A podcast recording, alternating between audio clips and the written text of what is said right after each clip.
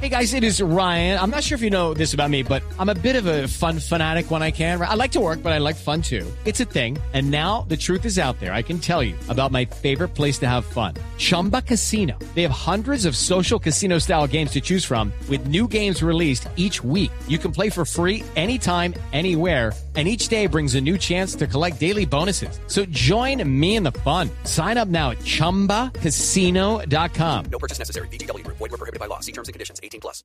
Hoy, hoy, todo cambia en la pandemia, ministro, pero hoy, 5 de marzo, ¿usted ve improbable que se permita que llegue un vuelo charter con la selección brasileña a Barranquilla? Hoy. Hoy, hoy, hoy vería muy difícil la apertura de cualquier vuelo desde Brasil. De cualquier vuelo, incluyendo un charter, o sea, no solamente vuelos de línea. Vuelo. Y, cualquier vuelo. Y el Ministerio de no tendría y no tendría cómo justificar apertura de un vuelo charter eh, frente a otras poblaciones que también tienen situaciones, eh, digamos, hasta humanitarias en, Brasil. Sí, es que no tendría mucha explicación frente a quienes están desde hace tantas semanas esperando regresar a Colombia. No, no tendría presentación. Sí, hoy usted no aconsejaría si, obviamente esto es epidemiológico, desde el Ministerio de Salud, la, decisión al final el Ministerio del Deporte la comunicaría, pero desde el Ministerio de Salud hoy no recomendarían, no, no avalarían, digamos, la apertura de vuelos para que llegara la selección brasileña a Barranquilla para el, para el juego al 26.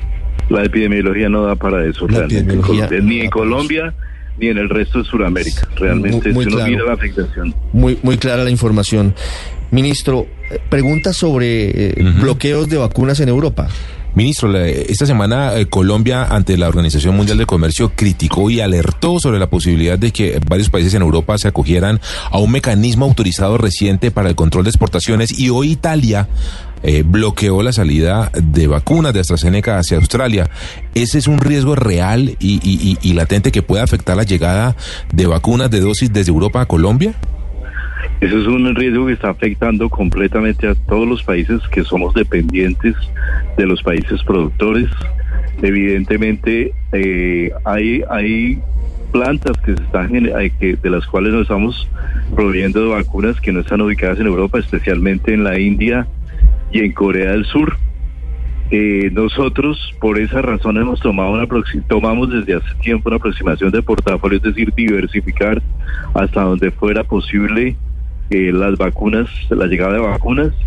Hasta ahora el suministro de las vacunas provenientes de Corea y de la China han sido adecuadas para el país, eh, pero evidentemente ese riesgo existe ese riesgo existe y aquí el nacionalismo, los nacionalismos eh, epidemiológicos, llamémoslo, han sido, son una amenaza real y evidente para, para los demás países. Mm.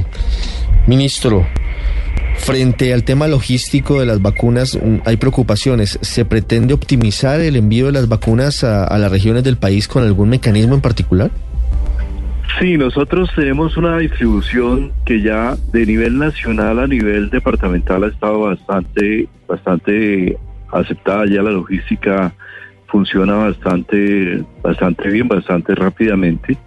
Eh, las dificultades más que está presentando en este momento es la distribución desde los departamentos hacia mil municipios no, no constituyentes de áreas metropolitanas claramente la velocidad en esos municipios va a ser eh, un poco menor que en las capitales, porque en las, en las áreas urbanas la, la distribución se da en el ámbito de cuadras, no de kilómetros.